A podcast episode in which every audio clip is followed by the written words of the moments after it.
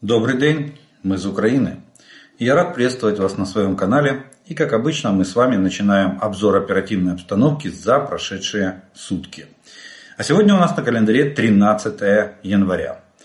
И э, ночь была неспокойная. Э, Российская Федерация повторила, в уменьшенном, конечно, варианте, повторила ракетный удар. Причем это был комбинированный удар, состоящий из всевозможных воздушных целей, которые у них есть в арсенале, а именно это были крылатые ракеты, это были аэробаллистические ракеты, баллистические ракеты, авиационные, зенитные управляемые ракеты и ударные беспилотники. В этот раз обошлось без калибров э, морского, это крылатые ракеты морского базирования, но говорят, что по заявлениям Южного оперативного командования, говорят, что помешал шторм выйти в море и присоединиться к этим пускам. А может быть они и не планировали. Всего зафиксировано 40 средств воздушного нападения противника. Ну, правда, фигурирует еще цифра 37. Говорят, что есть такое уточнение от воздушного командования. Но э, на сайте, э, точнее на страничке Генштаба дается именно, именно число 40. Из них э, было 7 зенитных управляемых ракет комплекса С-300, С-400 из Белгородской области. Мы понимаем, что это город Харьков и его окрестности. Э, три ударных беспилотника Шахет-136, 131 из Курской области. Это тоже север нашей страны, северо-восток нашей страны. 6 аэробаллистических ракет «Кинжал» Х-47 из шести самолетов МиГ-31. Из э, район пуска город Тамбов. То есть, видите, они сделали внутри страны, тоже сделали рубеж пуска. А, до 12 крылатых ракет Х-101, Х-555 или Х-55 из 11 стратегических бомбардировщиков Ту-95. Район пусков Каспийское море. Вот тут надо отметить интересную деталь, э, что количество бомбардировщиков примерно одинаково количеству ракет. Скорее всего, это противник предпринял для, для того, чтобы создать иллюзию массовости. То есть 11 машин, по идее по 8 ракет на машину, почти 100 ракет, а в результате было выпущено всего 12. Больше ракет пока что, видимо, нет. 6 крылатых ракет Х-22 из бомбардировщиков Ту-22М3 из Брянской области две управляемые авиационные ракеты Х-31П э, из двух самолетов Су-35, район пусков, оккупированная Херсонщина, то есть с левого берега Херсонской области. Четыре управляемые авиационные ракеты Х-59 с двух самолетов Су-34, а район пусков тоже Брянская область. Ну, 59-я ракета, она летит на 300 километров, поэтому они рассчитывали, что она может достать, возможно, могла бы, э, расчет был и, и на Киев направлялась.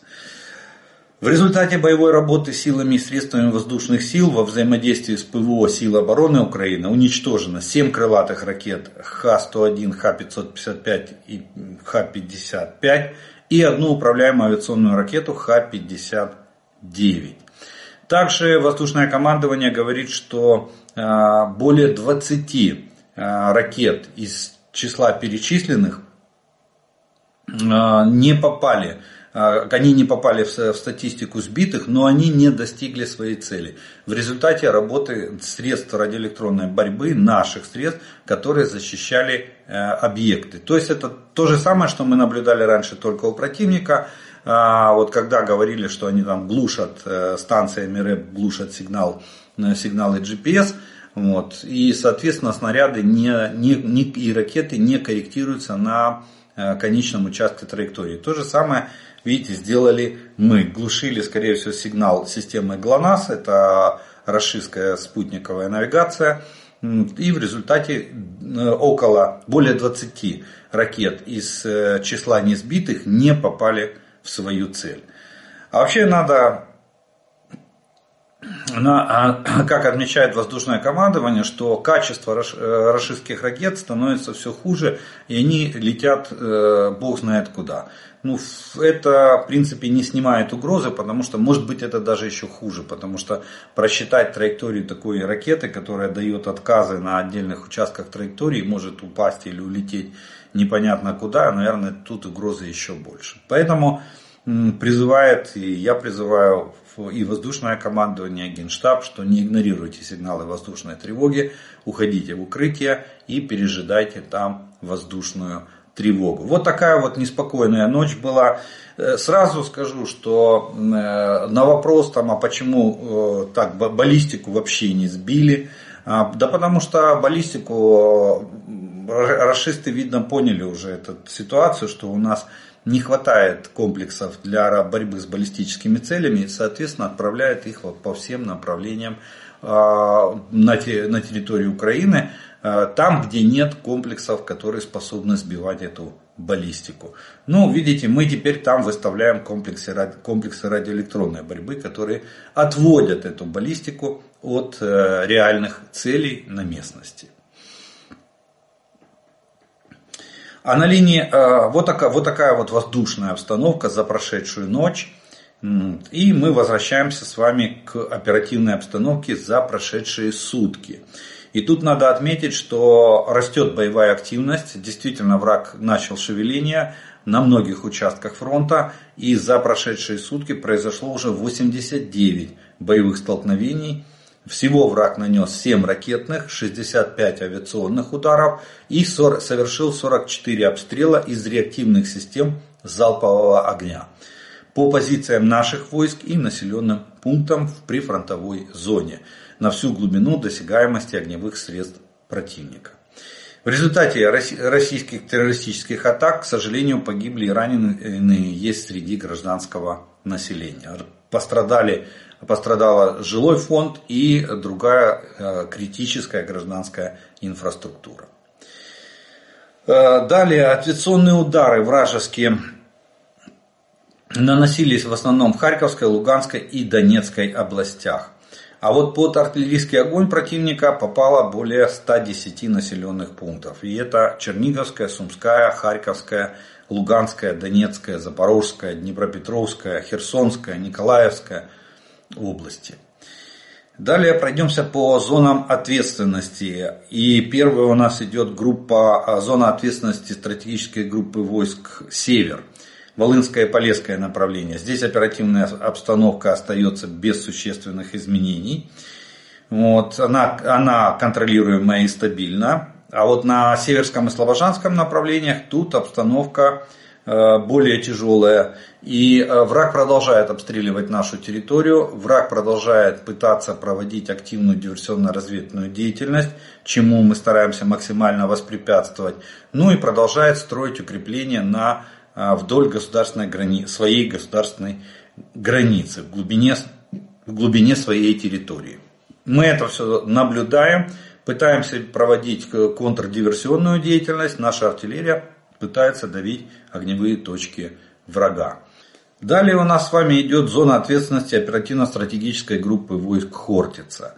И открывает его Купенское направление. Здесь тоже наблюдаем активизацию. Синьковка и Петропавловка на этом рубеже 9 атак а, противника. Но наши, наши войска предыдущие, предыдущие сутки, отбивая атаки противники, противника, в, в, на, контратаковали и, э, и выбили врага с, неко, с некоторых позиций. Именно на этом рубеже Петропавловки и Синьковки. Между, точнее, Петропавловкой и Синьковкой. Видимо, поэтому враг активизировался и решил э, восстановить утраченное, но безуспешно. Линия фронта осталась без изменений. Противник несет потери и отходит на исходные рубежи. На Лиманском направлении было 6 атак оккупантов, в основном в районе Макеевки и э, Григоровки, и также населенного пункта Веселая. Тоже ни одна из атак не увенчалась успехом, линия фронта без изменений. На Бахмутском направлении активным остается южный фланг Бахмутского оперативного направления, это Андреевка и Клещиевка. Там враг продолжает э, пытаться выбить нас с господствующих высот, но это не так просто сделать. Поэтому линия фронта тоже без изменений. Пять атак было предпринято врагом, все пять атак были отражены нашими войсками. Далее зона ответственности группы войск Таврия и Авдеевское направление. Здесь здесь э, боевые, боевые действия в принципе остаются примерно на том же самом уровне. То есть враг продолжает атаковать наши позиции, продолжает э, пытаться окружить Авдеевский, э, Авде, населенный пункт Авдеевка. Наши войска ему противостоят, причем довольно успешно. На севере было всего 4 атаки и в районе в самой Авдеевки. А на остальных участках э, позиционные бои и перестрелки. А вот на южном фланге Авдеевки тут 17 атак в районе Первомайского и Невельского Донецкой области. Но в районе э, Первомайского и Невельского они пытаются, они пытаются продвинуться для того, чтобы перерезать Э, перерезать пути снабжения, но у них это не получается. И э, в принципе уже сколько, сколько бы они не пытались э, атаковать наши позиции, здесь линия фронта уже довольно давно остается стабильной. Маринское направление. Вот здесь активность очень высокая в районе Красногоровки, Георгиевки, Марьинки и Новомихайловки. А, и а, враг атаковал 26 раз наши позиции. Ну, здесь понятно, потому что особенно район Новомихайловки, это выход на, э, на Угледарское направление, в район Угледара, и они пытаются, пытаются таким образом врезаться в глубину нашей обороны, чтобы э, э, создать полузахват на группировке войск в районе Угледара. Угледара они взять не могут. Там, как вот была в прошлом году э, попытка штурмовать Угледар, помните, да, когда больше ста единиц бронетехники мы сожгли за несколько суток боев, и они положили там огромное количество личного состава. Больше они Угледар брать в лоб не пытаются. И вот э, практически они пытаются зайти через Маринское направление от на, населенного пункта Новомихайловка. Далее шахтерское направление. Тут силы обороны отразили 4 атаки противника южнее Золотой Нивы и западнее Старомайорского. Э, и больше враг э, не собрался с силами для того, чтобы атаковать наши позиции. Наоборот, понеся потери, откатился на исходные рубежи и дальше продолжаются позиционные бои и перестрелки, э, обмен огневыми ударами артиллерии. Запорожское направление. Тут э, тоже боевая интенсивность не такая высокая. Всего 8 атак было предпринято на Работинском плацдарме, западнее Вербового и в районе Работиного. Но линия фронта остается стабильная. Наши войска удержали все позиции, нигде не отошли наоборот нанеся, нанесли противнику довольно существенный урон и от, э, вынудили отступить на исходные рубежи. И остается у нас зона ответственности группы войск Одесса, э, Херсонское направление. Тут силы обороны продолжают э, мероприятия по наращиванию сил и средств на плацдарме на левом берегу. А, несмотря на значительные потери, враг не оставляет попыток выбить наши подразделения с занимаемых позиций. Так, за прошедшие сутки противник э, совершил 9 штурмов наших позиций. Ни один из штурмов не увенчался успехом. Все штурмы были отбиты с э, нанесением огромных потерь противнику. Это, кстати, там до сих пор продолжает э, разбираться военная прокуратура. А, отказы идти в мясные штурмы учащаются среди военнослужащих Российской Федерации. И мы, а мы продолжаем удерживать, довольно надежно удерживать плацдарм на левом берегу Днепра. Дальше. Оккупационные войска РФ продолжают нести значительные потери в личном составе, задействованном на востоке Украины. Только в период с 1 по 10 января, то есть за, за прошедшую неделю этого года в больницы и медицинские учреждения Министерства обороны РФ массово поступает личный состав, участвующих в боях во временно оккупированных Луганской и Донецкой областях. Так, в населенные пункты Чернянка, Валуйки, Ровенки Белгородской области из временно оккупированного Луганска прибыло более 300 оккупантов с тяжелыми травмами. В Белгород почти 250 российских военных с крайне тяжелыми травмами, а в Москву и Калининград направлено, а, направлено 150 военнослужащих в прифронтовых госпиталях из-за отсутствия э, э, квалифицированных врачей.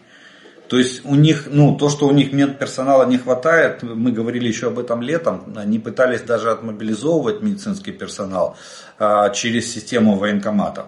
И, кстати, судя по вот этому сообщению нашей разведки, я так понимаю, что они уже все ограничения об эвакуации раненых на территории РФ сняли, потому что здесь их просто некуда, некуда девать.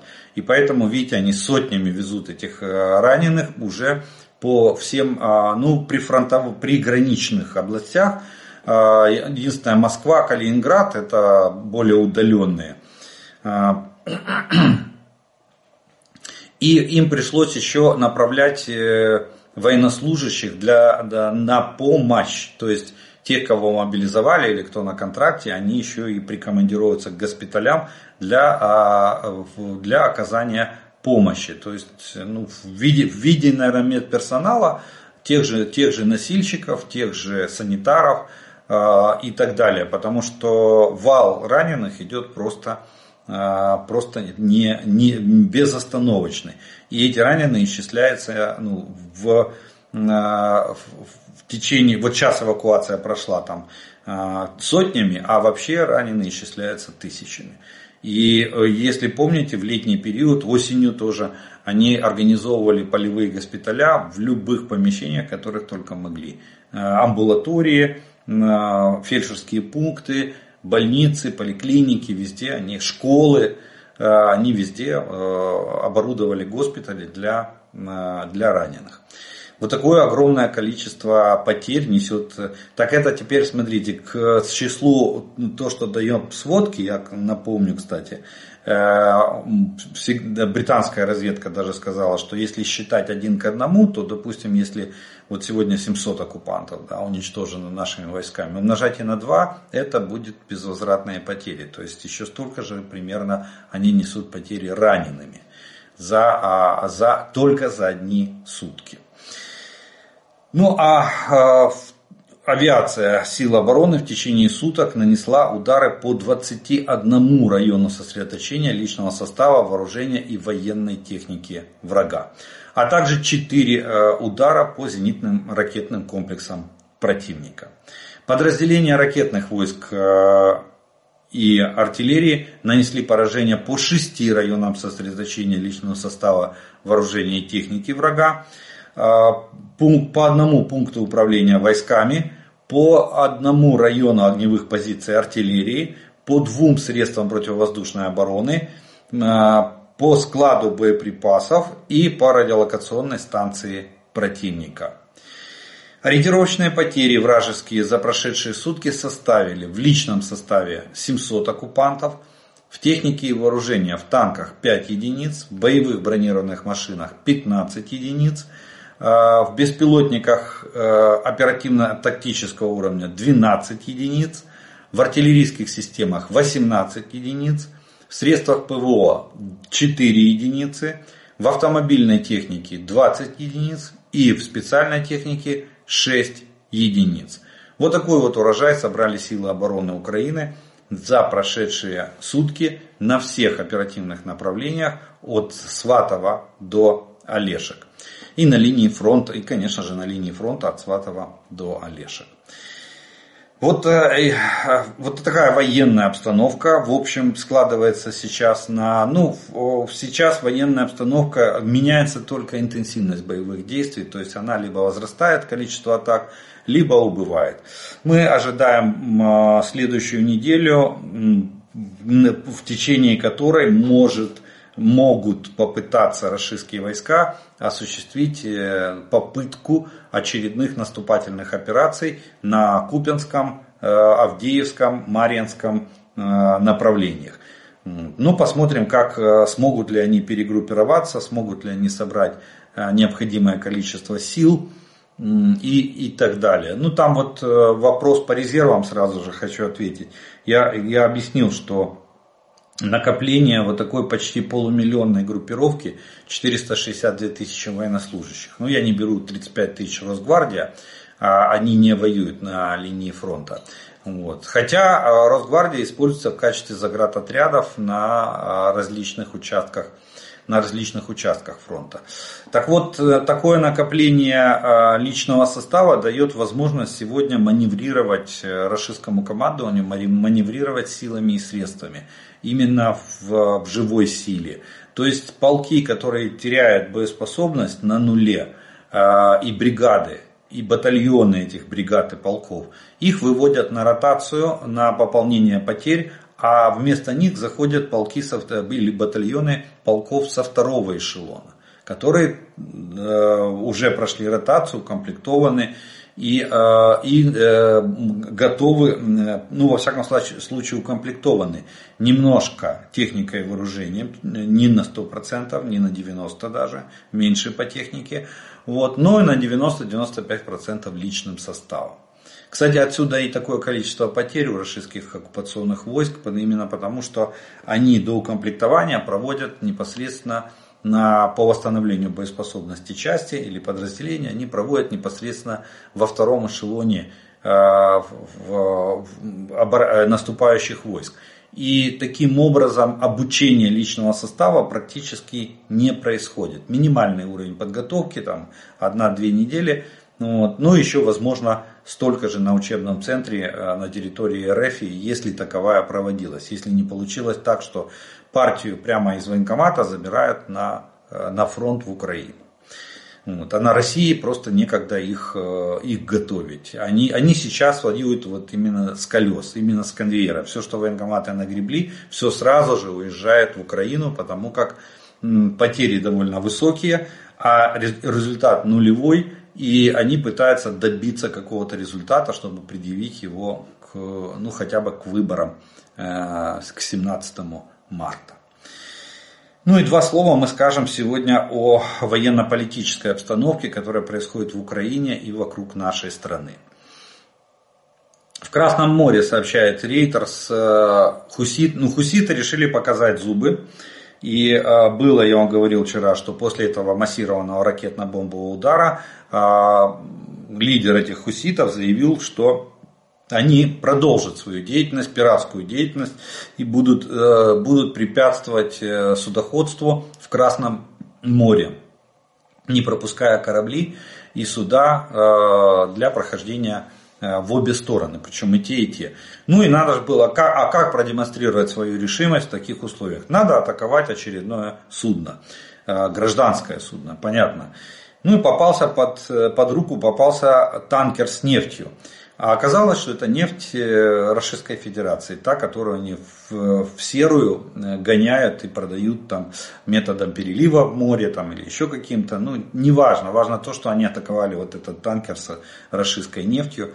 Ну, повезло, хуситам повезло в том, что ракеты э, летят куда попало. Это, кстати, вот и тут вопрос к качеству производства этих ракет. Э, и э, ракета, которую они запустили по этому танкеру, упала где-то в 300-400 метрах от самого танкера. И таким образом танкер, э, танкер практически э, не пострадал, а продолжил свое движение. А, ну а Соединенные Штаты, как я и говорил, что акция, скорее всего, будет носить одноразовый характер, но может повторяться, если надо будет доработать какие-то цели. Так вот, американские военные сообщили о том, что сегодня ночью они еще раз нанесли раки, уже просто ракетный удар без авиации вот, э, по радиолокационной станции. Это РЛС, которая, э, которая обнаруживает суда на, а, в акватории Красного моря. Они с помощью этой РЛС видят, просматривают пространство, как только судно появляется на горизонте, они сразу начинают наносить. Они стараются вычислить, что это за судно, и сразу же наносят, могут наносить, точнее, по нему удар. Поэтому э, увидев, что это РЛС, либо она уцелела, либо она не была, не была разведывана и включена в список целей, вот тех 60, которые они уничтожили в ходе предыдущего удара, они нанесли удар ракетами типа а, ракетами Томагавк с борта своего эсминца Корней. Вот. В, э, в заявлении сказано, что цель была поражена. Количество томагавков в этом ракетном ударе не указывает. Но я думаю, что был как максимум групповой удар, несколько ракет для того, чтобы погасить эту радиолокационную станцию. Будут ли повторения? Думаю, будут. Судя по тому, что разведка Соединенных Штатов работает, они да, обрабатывают результаты своих ударов и, соответственно, выискивают, что уцелело, надо добить, что, не, что обнаружили, тоже надо уничтожить. Поэтому вполне может быть вполне может быть еще продолжение. Но, в общем, а, про сухопутную операцию речь не идет.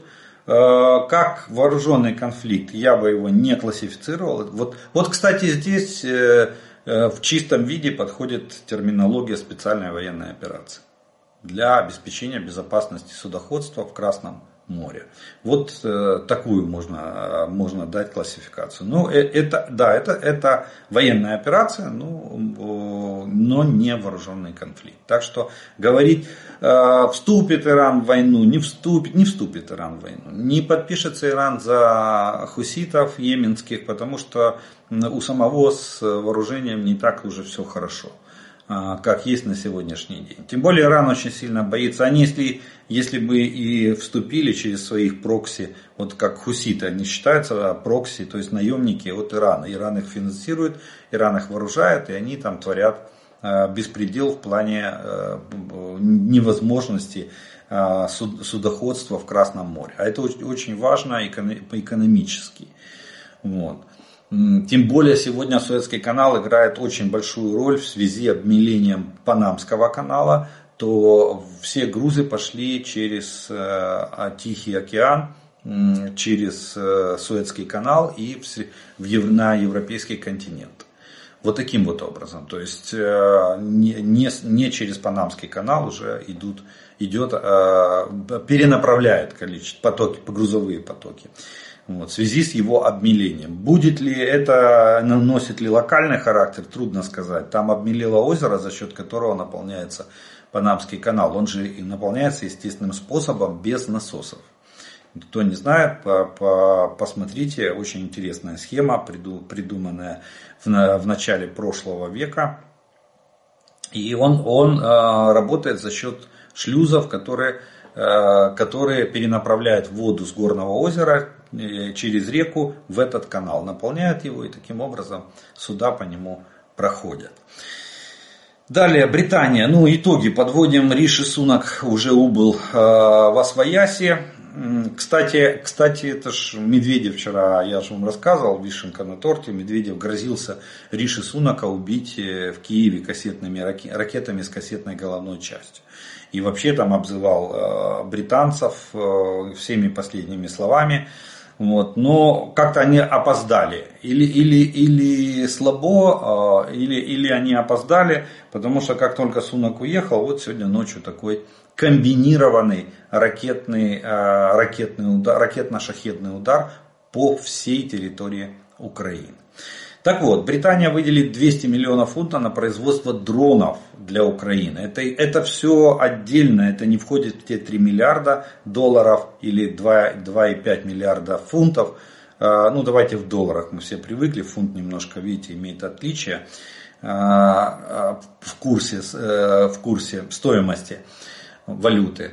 Вот, поэтому а они отдельно дают 200 миллионов для того, чтобы э, из, начать изготовление беспилотников для вооруженных сил Украины, причем э,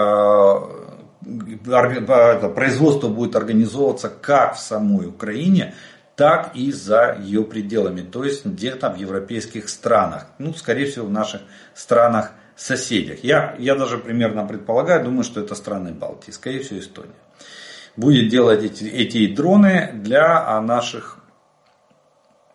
И как сказал Риши э, Сунак, это самый большой пакет дронов, который предоставляло Украине любое государство. Вот такое вот они сделали. Что касается договора, там сейчас пошли разговоры, что это Будапештский меморандум, версия 2.0 смотрите, не, не равняйте Будапештский меморандум и, э, и подписание договора о безопасности. Договор о гарантиях по, по безопасности, он заключен на период, внимание, на период с момента окончания войны нашей перемоги до вступления Украины в НАТО. вот в этот период, чтобы обезопасить. Почему, почему он важен? Потому что, потому что может быть такой вариант, вот как генеральный секретарь НАТО сказал Йенс Столтенберг, что есть, есть вероятность того, что война между Украиной и Россией не закончится даже в 2025 году. То есть мы можем выйти на... То есть, то есть как мы и рассматривали, один из вариантов худших, э, худший из вариантов это выход на границы 91 года, то есть э, выбивание российских войск с нашей территории, но продолжение боевых действий низкой интенсивности на государственной границе Украины и России.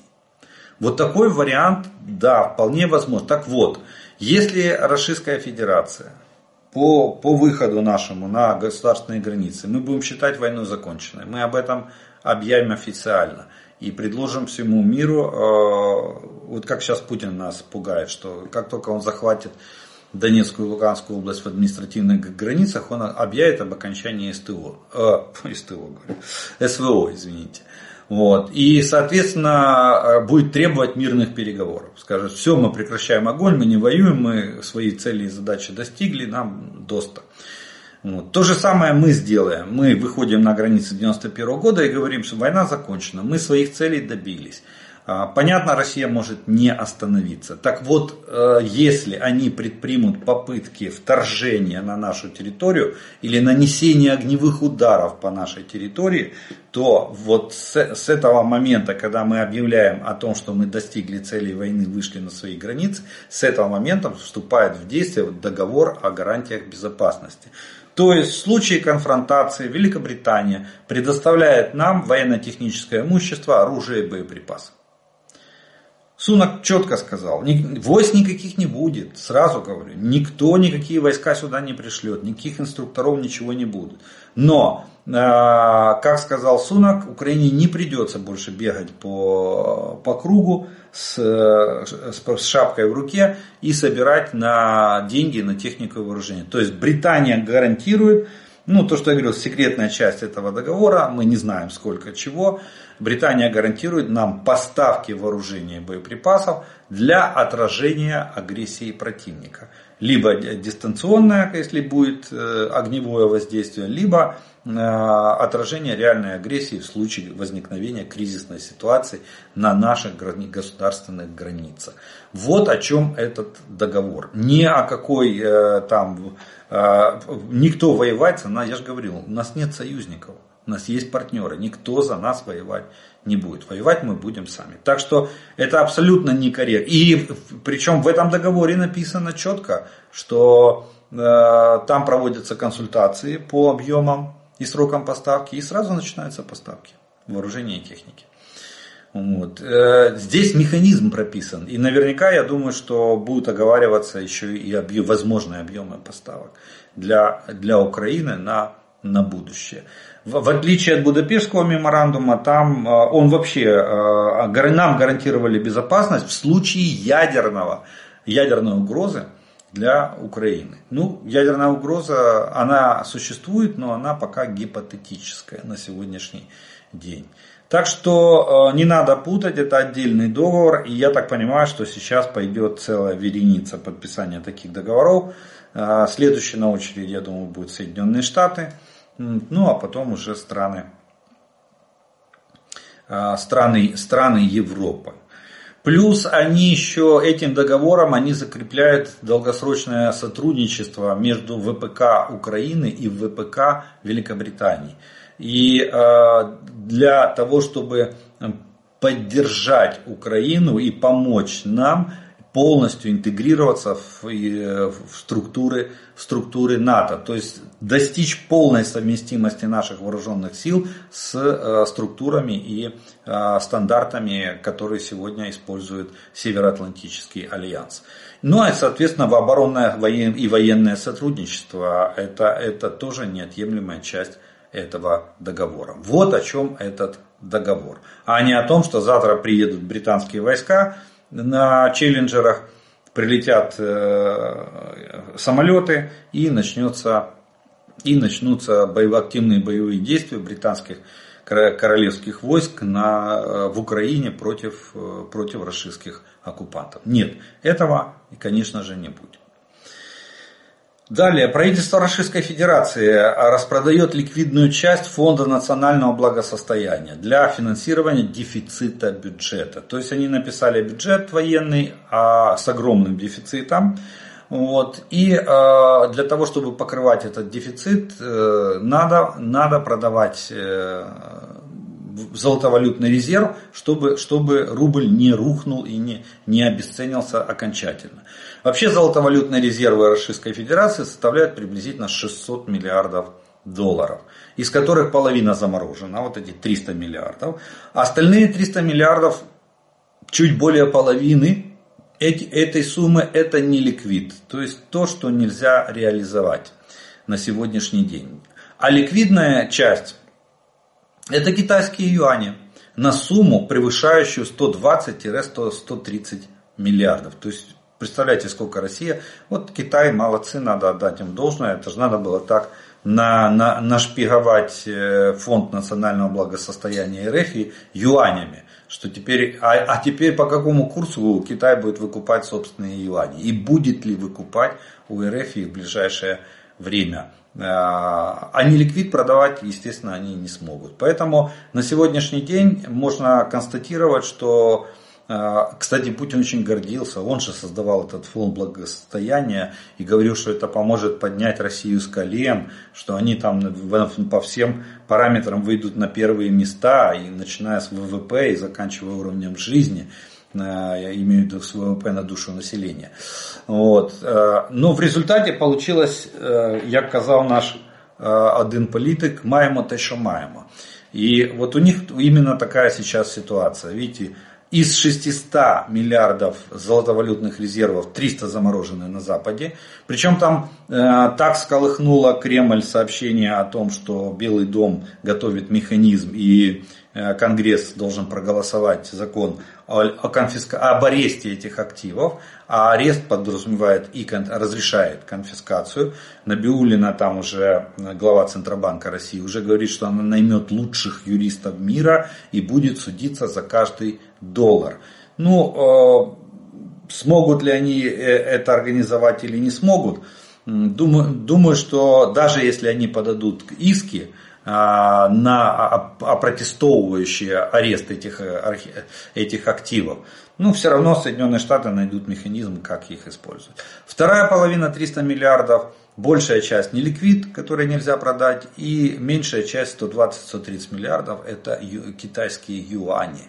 Теперь фактически от Си Цзепиня зависит финансир... Э, стойкость, точнее устойчивость российской, э, российской валюты, рубля. Ежемесячная продажа золотовалютного резерва составляет 2-3 миллиарда ликвидных резервов для финансирования растущих бюджетных расходов, что приведет к концу года фонда не хватит, он закончится до конца текущего года. То есть с такими темпами продаж ликвидной части резервов а, Россия до конца года э, останется полностью без фонда национального благосостояния. Вот такая вот картина в финансах нарисовалась сегодня э, в Российской Федерации. Да, кстати, э, Липецк э, присоединился к замерзающим городам. Там вчера была огромная авария произошла, фонтан в несколько, до 10 метров кипятка Отоп... То, тоже, тоже в Липецке лопнули трубы прекратилась подача отопления в там определенную часть города. То есть вот, это, вот этот ком снежный нарастает. Еще один город, еще один регион целый присоединяется к уже Якутск там позавчера присоединился, то есть уже, не, уже больше, чем 19 регионов вот, э, присоединились к этому, к вот этому замерзающему. Э, мне понравилось в Санкт-Петербурге в местных пабликах пишут «Ура!», температура поднялась до минус 15 градусов. То есть до этого было там ниже 20 минус. А сейчас она поднялась до минус 15. То есть люди э, радуются, что э, можно будет хоть как-то, и соответственно в домах повысится температура. Те, у кого, это имеется в виду те, у кого нету э, отопления. Вот такая, там, вот такая там сейчас ситуация. А Кремль в это время, когда такая задница в э, коммунальном хозяйстве с этим отоплением, подачей воды, отводом канализации, всего остальное. Когда вот такая задница в фонде благосостояния, то есть Центробанки России, ну уже можно сказать, шкрябают по дну этой бочки с э, деньгами, э, даже, даже уже нефть не спасает.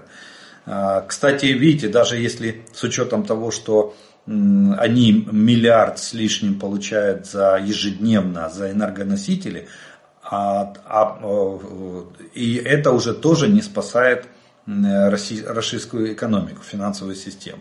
Так вот, а, при, а Кремль планирует все, планирует все дальше, свои военные планы. И в Кремле а, принято решение развернуть так называемый Африканский легион в пяти странах Африки. Так называемый Африканский легион РФИ будет активирован летом 2024 года и будет действовать в пяти африканских странах. Это Буркина-Фасо, это Ливия, Мали, ЦАР, ЮАР и Нигер. Э, э, э, и в Нигере. То есть фактически расистское командование, точнее не расистское даже команда, а Кремль непосредственно руководство новое этой это будет структура одна на всю Африку. То есть, я так понимаю, они будут создавать единый оперативный штаб. Его, его им будет управлять заместитель министра обороны э, Юсунбек Евкуров, э, россиянин, наверное, славянин. Но, но тем не менее. То есть это будет один оперативный штаб, и я так понимаю, это будет группы войск, э, контингенты войск в каждой стране, которые будут подчиняться централизованно. И таким образом Россия будет иметь возможность маневра войсками на африканском континенте. Вопрос только, э, ну, вагнеровцы там присутствуют, и они как были, так и есть. Их частично там под под шама, а, убрали, точнее на войну попризвали, но в основном они остались, потому что те задачи нельзя бросить. Оттуда сильно много людей не выдернешь. Потому что там охрана политических лидеров, там охрана алмазных копий, э, э, там охрана золотых приисков и других, э, плюс эти самые, выполнение грязной работы по ликвидации конкурентов – то есть э, совершение политических убийств. Это именно то, те задачи, которыми занимался Вагнер. Теперь Вагнер вот э, будет наращиваться, те подразделения, которые там были, и будут объединяться в единую структуру вот, африканского легиона. Это потребует огромных денег, для того, чтобы перебросить туда личный состав и технику и организовать это все там. Ну, видите, для России э, это не проблема. Значит, напечатают еще. Или будет платить юанями из э, этого фонда национального благосостояния. Новая группировка в основном будет состоять из бывших сотрудников Вагнера, как я вам и сказал. Африканский легион был сформирован в августе 23 года, после гибели Пригожина. То есть они грохнули Пригожина и решили все это дело взять под централизованный контроль, под Министерство обороны. Обратите внимание. То есть Шойгу укрепляет свои позиции очень сильно.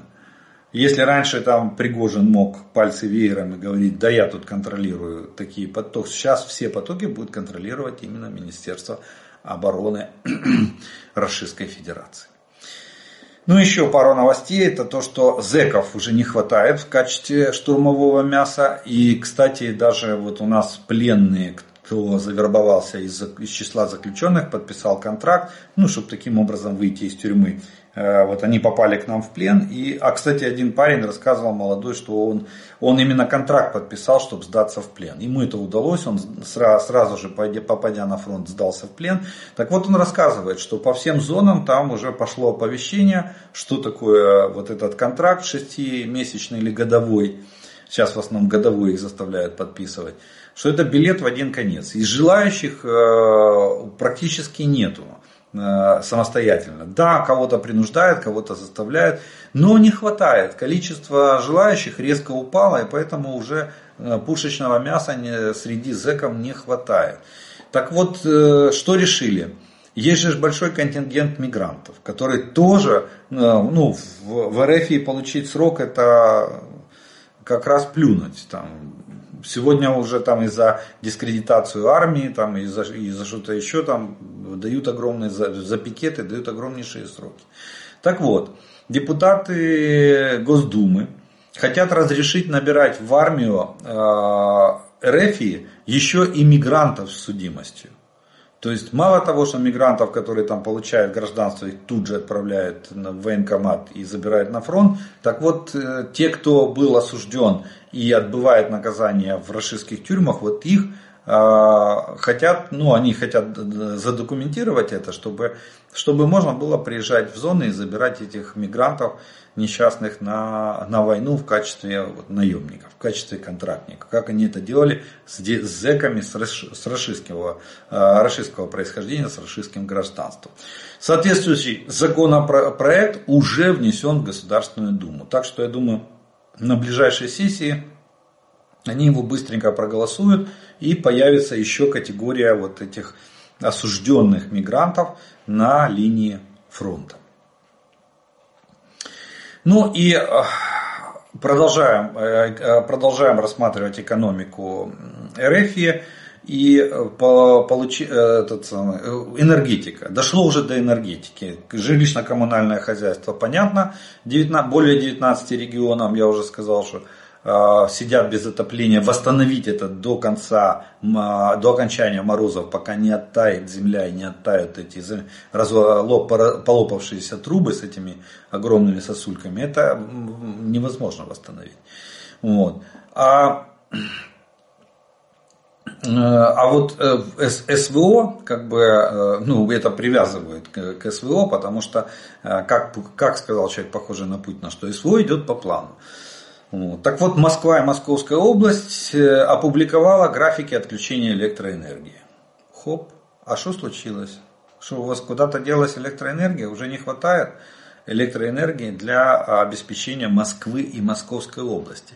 Данные отключения плановые для модернизации электросетей, так они называют. Они никак не связаны с СВО, это просто так совпало, заявляют, э, заявляют э, вот эти Э, заявляет правительство Москвы, Собя, ну от имени Собянина, понятно. Почему в самые лютые морозы, в самый разгар зимы вдруг решили проводить модернизацию электросетей? Нет, чтобы это сделать летом, когда минимальное потребление, когда население электроэнергию использует меньше, чем... И она летом, летом без кондиционера можно посидеть, а вот зимой без, без света и без отопления высидеть невозможно. Ну, так вот, как они говорят, просто так совпало, сказали мы в этом в правительстве Москвы, что не думайте, что это СВО э, довело энергетику РФ до состояния, что им, у них острый дефицит электроэнергии на, э, в Москве и Московской области. Вот такая вот, вот такая вот вишенка на торте сегодняшнего дня будет про, э, про энергетику э, в РФ. Ну, на этом мы с вами сегодня закончим обзор. Сегодня выпуск будет короткий, без вопросов и ответов и без комментариев приветствий. Э, завтра постараюсь сделать полный, полный уже выпуск. Сегодня только военная обстановка и военно-политическая. Поэтому поблагодарю вас за ваше внимание, что вы досмотрели до этого момента. Э, как обычно, те, кто не подписан, приглашаю подписаться на мой канал. Те, кто смотрит это видео, пожалуйста, поставьте ему лайк. Тогда его смогут увидеть как можно больше людей. От себя добавлю слова благодарности спонсорам и тем, кто помогает моему каналу. Э, ну, а ми з вами продовжуємо вірити в Сили оборони України. Перемога наша, слава Україні!